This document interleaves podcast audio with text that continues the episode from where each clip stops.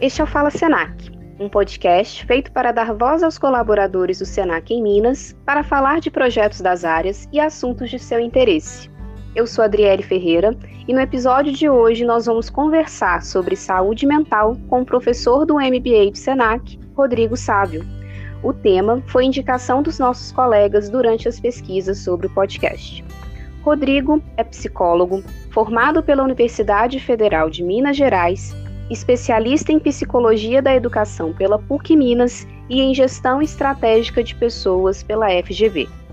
Mestrando em administração, sócio proprietário e consultor da empresa de gestão de pessoas Espaço Crescer.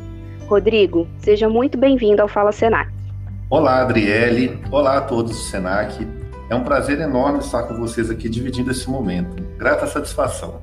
Muito bom, Rodrigo. Tenho certeza que vai ser um bate-papo aí muito importante. Saúde mental é um tema que vem ganhando cada vez mais espaço e sendo reconhecida como um aspecto fundamental para a qualidade de vida do indivíduo. Mas a verdade é que nem sempre foi assim. Durante muito tempo, o assunto ele foi tratado como tabu especialmente no que se refere aos transtornos mentais e doenças como depressão e ansiedade. Durante a pandemia, foi uma preocupação muito grande com a saúde mental, que esteve em evidência na mídia, nas redes sociais, nas discussões em diversos espaços, da roda de amigos ao ambiente de trabalho. Para a gente começar o papo, Rodrigo, eu queria que você falasse um pouquinho sobre esse conceito geral da saúde mental? Muito bem, Adriele. É, Para começar, eu acho é fundamental a gente fazer a distinção entre saúde mental e doença mental. As doenças mentais, em geral, são caracterizadas por um conjunto de sintomas que formam um quadro que a gente chama de psicopatológico. Então, a gente classifica as doenças mentais dentro da psicologia como neuroses, que são aqueles transtornos que, de maneira geral, alguém apresenta uma ou outra vez na vida, ah, como pessoas neuróticas, compulsivas, que têm alguns comportamentos compulsivos, do tipo contar linhas, não pisar em linhas, ah, lavar as mãos toda hora, conferir no bolso se tem algum documento que estava lá, toda hora fica conferindo. Esse tipo de, de, de sintoma a gente caracteriza como uma neurose. Já as psicoses é, são, se configuram como um tipo de doença mental, onde há ruptura da realidade. Ou seja, um psicótico ele tem uma, uma fragmentação da realidade que ele vive. É como se fosse assim, o neurótico, independente da neurose que ele tenha, ele sabe quem ele é e que dia é hoje. O psicótico, em geral, não. Né? Ele há em algum momento da sua doença, desenvolvimento da sua doença, algum tipo de ruptura com a realidade desde uma ruptura menos significativa, do tipo um delírio que ele tem mais leve, até uma ruptura mais significativa que pode gerar um transtorno de personalidade, tá? Então, esse tipo de coisa caracteriza, sintomas caracterizam as doenças mentais. Quando a gente fala de saúde mental, nós estamos falando de um contexto muito mais amplo. Quando a gente fala de saúde mental, nós estamos falando de uma das dimensões da nossa vida, uma das dimensões mais importantes, que é o equilíbrio corpo-mente, é o equilíbrio que a gente precisa no nosso dia a dia para levar uma vida saudável. Eu diria que a saúde mental contempla a relação que a gente estabelece com a gente mesmo, do ponto de vista daquilo onde a gente põe o nosso afeto, daquilo que a gente faz, aquilo que a gente gosta. A nossa saúde mental fala da nossa vida relacional, que é a nossa capacidade de se relacionar com os outros, e manter amizades e relacionamentos saudáveis. A nossa saúde mental fala da nossa saúde física também, porque quando a gente se cuida, cuida do nosso corpo, nós também estamos tratando nossa mente, não só do ponto de vista psicológico, mas do ponto de vista fisiológico também. Porque o cuidado com o corpo, a gente sabe muito bem que libera uma série de hormônios que são muito saudáveis para o nosso bem-estar e o nosso humor, humor. E por fim, a gente pode falar também da nossa saúde mental, na relação que a gente tem com a nossa espiritualidade, né? E como a gente conduz o nosso dia a dia de maneira geral. Então, saúde mental, de forma muito simples, né? Se a gente for pensar num conceito mais amplo, é isso. É a nossa, fala da nossa capacidade de estabelecer algum tipo de equilíbrio para ter uma vida mais saudável. A gente falou aí na primeira questão sobre essa visão do tabu, né, em relação à saúde mental. E isso deve ter contribuído no passado, e talvez hoje ainda isso seja comum, né, para que as pessoas se sintam intimidadas para poder falar abertamente sobre as suas questões pessoais, né, se colocar vulnerável ali diante do outro, então acaba prolongando situações de sofrimento emocional, postergando essa busca de ajuda, né, que ela é importante para poder tratar essas questões. Nesse sentido, né, falando agora de nós como fonte de apoio, né, para pessoas que possam estar enfrentando essas situações de sofrimento, como que a gente pode se portar de maneira mais empática, de maneira mais acolhedora e olhar para essas pessoas que enfrentam esse sofrimento emocional de uma forma a ser essa rede de apoio, né? Bem, houve um tempo em que a, a saúde mental, quando não estava bem, era tratada de uma maneira geral como loucura. E a loucura sempre foi algo que a gente, como ser humano, na história da humanidade, obviamente, é, se buscou distância. Então, é, a loucura, quando tinha uma pessoa doente mental dentro de casa, no passado, a tendência era que essa pessoa não fosse exposta socialmente.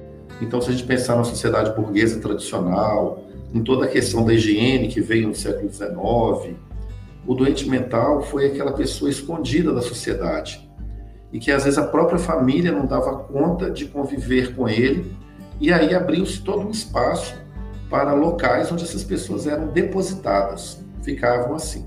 Sempre a doença mental foi associada ao fracasso. Então, o doente mental ou de uma forma geral, a pessoa que tinha algum tipo de sofrimento mental, ainda que não uma doença mental diagnosticada, ela era vista como incapaz, como alguém que tinha limitações de viver dentro da sociedade. Então, a gente vem de uma cultura onde os as doenças mentais e os transtornos mentais fazem com que as pessoas que sofrem desse mal sejam afastadas do convívio social. Porém, de um tempo para cá, com o avanço de uma psiquiatria é, mais inclusiva, com o aumento da psicologia, a massificação da psicologia, dentro das famílias, dentro de casa, no meio acadêmico, a saúde mental veio tomando um outro patamar e um entendimento de que no meio da sociedade que a gente vive, tanta pressão que a gente tem, é pressão em casa, pressão no trabalho, pressão na internet, nas redes sociais, para a pessoa ser feliz o tempo todo. Então, isso tudo vem despertando no ser humano uma necessidade de um cuidado maior com a saúde mental o que faz com que as pessoas cada vez mais tenham buscado algum tipo de apoio para estar bem consigo mesmo e garantir assim a sua saúde mental. De maneira geral, nós que convivemos com outras pessoas, seja no ambiente profissional, no ambiente familiar, no ambiente social, independente de onde estamos, é muito importante que, além do cuidado com a gente, a gente saiba que no contexto que a gente vive atualmente, as pessoas podem não estar bem de maneira geral. Então, o que, que é importante a gente entender? Primeiro, a doença mental não é tabu mais. É muito normal, muito comum a gente se deparar com pessoas que não estão bem emocionalmente, não estão bem mentalmente. Então, primeiro fato importante, primeiro, primeira situação importante é essa: é perceber que existem de fato questões relacionadas à saúde mental que interferem nos comportamentos das pessoas. Ah, o segundo ponto que eu vejo que é muito importante é a gente desenvolver aquilo, um dom precioso que a gente tem na vida, que é o dom da escuta. É, quando eu era criança, eu ouvia muito falar, adultos falarem perto de mim assim: olha, a gente tem dois ouvidos e uma boca. Se Deus deu dois ouvidos para a gente e uma boca só, é sinal que é para a gente ouvir mais do que falar. Mas o ser humano, e ainda tendo em vista tudo que a gente vive, né, as pressões do dia a dia, é, se você perceber, as pessoas têm uma tendência muito forte de falar. Se você chega para alguém e fala, ah, não sei o que, você conta alguma coisa sua, com dois minutos, três minutos de conversa, a tendência é a pessoa quem você fala se abrir e falar os dela, os problemas dela. O que, que isso significa? Que as pessoas, de maneira geral, estão com muita dificuldade na escuta. E a escuta é uma ferramenta muito poderosa para a gente entender o que se passa com o outro. Se a gente exerce uma capacidade boa de escuta, a gente consegue perceber o outro e ser realmente acolhedor perante o que o outro tem para trazer para a gente. Muito bom, Rodrigo. Você falou muito de escuta, né? Hoje, um dos espaços de escuta que tem sido cada vez mais buscados né, pelas pessoas é a terapia. As pessoas falam com cada vez menos vergonha, né, de que estão fazendo terapia, inclusive recomendam para todo mundo, né? Por que, que a terapia é importante e que benefícios que ela traz para esse cuidado para a saúde mental? Excelente, Adriele. Bom, é, basicamente as pessoas procuram terapia por cinco motivos. E você vai perceber, todos que estão ouvindo vão perceber que pelo menos um desses motivos, esses cinco motivos, você eventualmente pode ter para buscar uma terapia. Então veja que legal.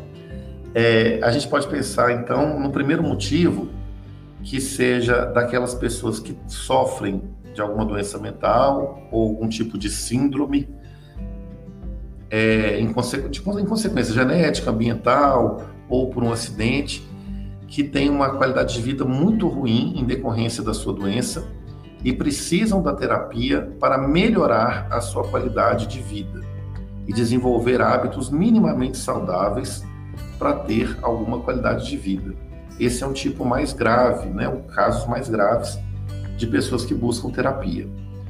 Tem um outro tipo de pessoas é, que buscam terapia, que se refere a pessoas que estão sofrendo algum mal mental psicológico, do tipo alguém que tenha é, uma depressão, alguém que esteja com o que a gente chama hoje transtorno de ansiedade crônica ou recorrente, ou transtorno de ansiedade generalizada, o famoso TAG, né, que são as doenças mais comuns atualmente.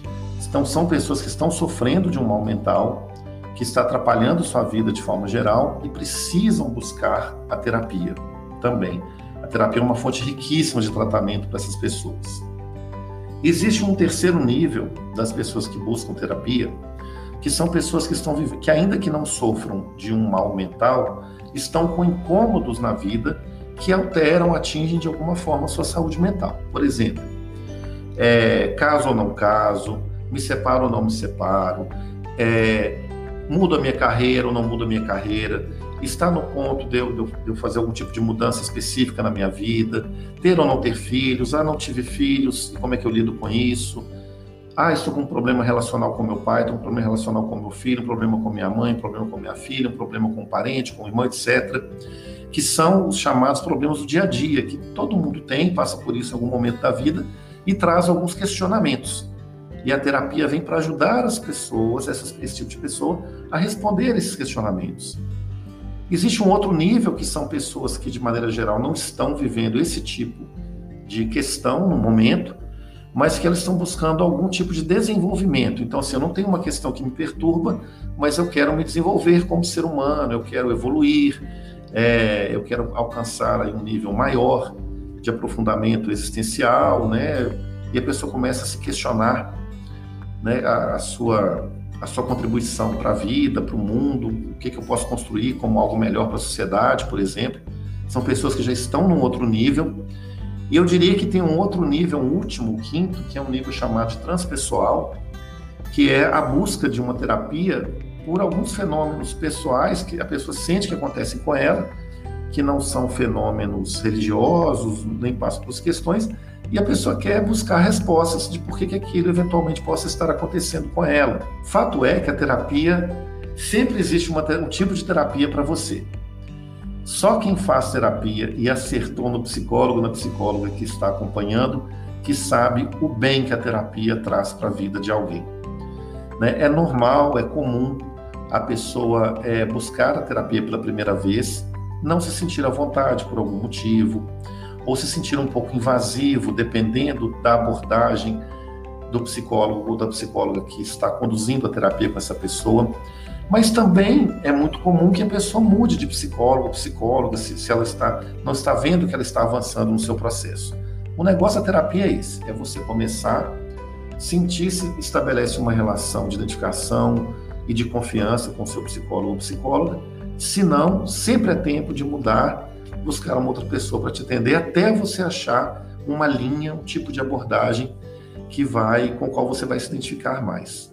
Fato é que não tem erro. Terapia faz muito bem e faz a gente evoluir muito como ser humano. Né? Todo mundo deveria fazer terapia. Não poderia concordar mais, Rodrigo. Falando agora da pandemia, né? Foi um momento aí muito desafiador, lançou muitos indivíduos em situações que trouxeram ali sofrimentos, né, impactos para sua saúde mental. Foi uma mudança repentina de rotina, o distanciamento social, um estado de alerta, né, muito ali presente devido ao novo risco ali que se apresentou, né, com o coronavírus e várias consequências ali desencadeando o aumento de transtornos ansiosos e depressivos na população durante esse período. A pandemia, dá para falar que a pandemia nos obrigou a olhar para a nossa saúde mental com mais atenção? Dá sim, Adriele. Dá, dá para identificar assim, como, muito claramente como a pandemia mexeu com a nossa saúde mental. Isso é muito evidente. No começo, eu disse que a saúde mental, nossa saúde mental, é constituída por um equilíbrio entre alguns fatores. Então, eu gostaria de ressaltar que fatores são esses e como que a pandemia atingiu cada um desses fatores. Olha que interessante. É, vou pegar um, um dos principais, né? A nossa vida relacional é uma dimensão muito importante do nosso dia a dia e que ajuda a garantir nossa saúde mental. Com a pandemia, nós tivemos que fazer isolamento social, em maior grau ou menor grau, dependendo da vida da pessoa. E o isolamento social atingiu exatamente a nossa vida relacional, atingindo um pilar importantíssimo da saúde mental. Né? É, imaginem quem sofreu mais com isso? Crianças e idosos, crianças que estão no processo de socialização muito importante e ficaram isoladas, e idosos que já estão numa fase da vida cujo isolamento provoca é, aceleração do envelhecimento, né, a queda do vocabulário, a queda de algumas habilidades sociais importantes. Então, todo mundo, de maneira geral, teve a sua vida relacional atingida. Uma outra dimensão importante da nossa, da nossa saúde mental, que garante a nossa saúde mental, é a nossa dimensão chamada cognitiva, que é a dimensão do conhecimento. O que, que isso quer dizer? Por exemplo, no trabalho. Faz muito bem para a sua saúde mental você chegar para trabalhar e saber o que você tem que fazer, que objetivo você tem que alcançar, ou seja, saber fazer o seu trabalho, né? Com a pandemia, nós tivemos que reaprender o trabalho. Muita gente foi para home office, teve que aprender é, a utilizar novos aplicativos, novos programas. Então, a gente passou por uma revisão de conhecimento. E algo que ataca o nosso, o nosso, nosso estado mental, nossa saúde mental, de uma maneira afrontosa, é a falta de conhecimento de alguma coisa, que gera até o que a psicologia chama de dissonância cognitiva, em alguns casos mais extremos, tá? Então, essa, essa ruptura com o conhecimento tradicional e uma nova necessidade de aprendizagem que a gente vem desenvolvendo a partir da pandemia atingiu algumas pessoas mais drasticamente em relação à sua saúde mental. Porque é sair de um lugar comum de conforto para um novo lugar. Então, algumas pessoas foram atingidas de saúde mental neste nível. Tem uma terceira dimensão, que é a dimensão da afetividade. A afetividade fala de afeto e afeto fala de onde a gente coloca o nosso coração, quer dizer, com o que a gente se compromete.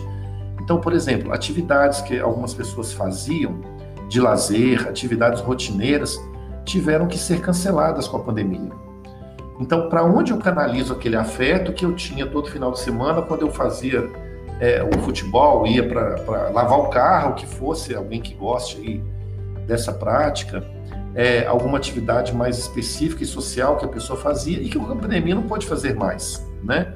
Então a sua dimensão afetiva também foi atingida, prejudicando a saúde mental. E a dimensão da saúde física, como eu disse, que é importantíssima para a saúde mental, com o isolamento social e a pandemia, as academias fecharam, muita gente não conseguiu fazer suas atividades físicas, ou seja, a pandemia trouxe uma série de ingredientes aí para as relações humanas que atingiram frontalmente a saúde mental das pessoas. A OPAS, que é uma, uma instituição dentro da OMS, tem uma previsão que para a América Latina, entre 33% e 50% das pessoas vão sair dessa pandemia com algum tipo de sofrimento mental. Isso é um dado altíssimo, drástico e muito sério. Caminhando aqui para o nosso encerramento, né? Você falou aí ao longo das suas respostas, né, dessa diferenciação muito clara e importante, né, entre a doença, o transtorno e a saúde mental com essa dimensão mais ampla, né? E aí eu acho que falar de cuidar da saúde mental, né, além da questão do tratamento quando ela é necessária, eu acho que tem também uma dimensão preventiva, né, de ter esse olhar desse cuidado continuado. Nesse sentido, né, além da terapia, que a gente já falou muito, queria que você falasse também de outros hábitos e comportamentos que contribuem né, para essa manutenção da saúde mental no dia a dia. Muito bem, Andriele. Ah, acho que não adianta a gente falar, caracterizar tanto a questão da saúde mental se a gente não pensar é, em qual postura diante da vida nós vamos ter para garantir hábitos saudáveis que vão levar à nossa saúde mental. Muito bem. Para alguns casos, terapia. Quais casos? Todos. Né? A terapia eu sempre indico. Mas, independente de terapia, eu vejo que ao longo da vida a gente pode ter alguns comportamentos que favoreçam o nosso equilíbrio mental, garantindo a nossa saúde como um todo. Então, por exemplo, a manutenção de relações saudáveis. Né? O que, que isso quer dizer? É, ambientes que nos adoecem, com pessoas muitas vezes é, que nos sugam de uma forma ou de outra, é, que nos fazem algum tipo de mal, e isso tem que ser evitado. E sempre foi dito isso, mas mais do que nunca, devido à fragilidade que estamos vivendo em relação à nossa saúde mental, é hora da gente valorizar relações mais positivas. Então vamos buscar relacionamentos saudáveis, né, dentro do possível, evitar aquilo que nos, fa nos faz mal do ponto de vista relacional. É, um outro aspecto importante para a nossa saúde mental é o cuidado que a gente tem que ter com a nossa saúde física. Também é algo que já se dizia há muito tempo, né, muito antes de pandemia, da importância do cuidado com a saúde física e que agora, mais do que nunca, esse cuidado é importante. Então, uma rotina semanal de hábitos de vida saudáveis, tanto em termos de alimentação quanto prática esportiva, são muito bem-vindos para a nossa saúde mental. Um terceiro fator muito importante é, estaria ligado àquilo com que a gente dedica o nosso afeto. É muito importante que tenhamos na vida, além das rotinas familiares e das rotinas de trabalho, hábitos de vida que sejam prazerosos para nós. Não estou dizendo que o trabalho não seja prazeroso e nem que a vida familiar não seja prazerosa, mas são ambientes em que eventualmente eles também trazem alguns conflitos. Então é muito importante que a gente tenha algum tipo de dedicação a algo que a gente goste. Descubra aquilo que você gosta para você conseguir praticar, né? Isso é é fundamental para a nossa saúde mental. E aí entra o quarto e último aspecto que eu gostaria de dizer, que é a necessidade que o ser humano hoje, e aumentado pela pandemia, tem de buscar autoconhecimento. O que, que eu estou chamando de autoconhecimento? É, é uma busca de identificar mesmo como que você lida com as suas questões do dia a dia. Por exemplo, é, a gente sabe cada vez mais um aumento da pressão que a gente tem em todas as dimensões da vida, familiar, trabalho, lazer, é, redes sociais, por exemplo, uso de internet, etc. Então é muito importante a gente se conhecer para saber como que nós estamos reagindo àquilo que chega para a nossa vida. Então, por exemplo, em relação ao autoconhecimento, o que é importantíssimo da gente desenvolver? Um tipo de competência chamada de inteligência emocional. Eu diria que é uma das competências mais importantes para o ser humano desenvolver hoje. Por quê? Desenvolver a inteligência emocional fala da nossa capacidade de responder às demandas que a gente tem para a vida. Então, por exemplo, em algum momento do dia você para para pensar um pouquinho o que, que você está sentindo, você reflete como têm sido os seus dias, ao longo dos últimos tempos, aqui você está sendo exposto, aquilo que você pode dizer sim, aquilo que você deve dizer não, como que você deve reagir perante o que chega para você. Então, assim, são, são, pequenos gestos que a gente pode fazer no dia a dia que a, a médio prazo vai melhorar muito a nossa saúde mental. Né? Essa busca de conhecimento, relações mais saudáveis, envolvimento afetivo com o que a gente gosta e o cuidado com a saúde física. Eu diria, diria Adriele, que são os pilares fundamentais para a gente ter uma manutenção e até uma melhora da nossa saúde mental, viu? Excelente, Rodrigo. Chegamos ao final de mais um episódio. Quero mais uma vez te agradecer pela sua presença e sua importante contribuição para nos mostrar aí mais uma vez a importância da gente estar sempre olhando e cuidando para esse aspecto tão importante que é a saúde mental. Muito obrigado, Adriele. Eu que agradeço, sabe, de coração esse convite, essa oportunidade de contribuir mais uma vez com o SENAC, principalmente com essa turma muito boa que tem aí no SENAC, que é uma turma que eu amo muito. Agradeço também nossos ouvintes que enviaram a indicação deste tema. E se você tem assunto para indicar, é só enviar um e-mail para assessoria de marketing e comunicação mg.senac.br. Um abraço e até a próxima!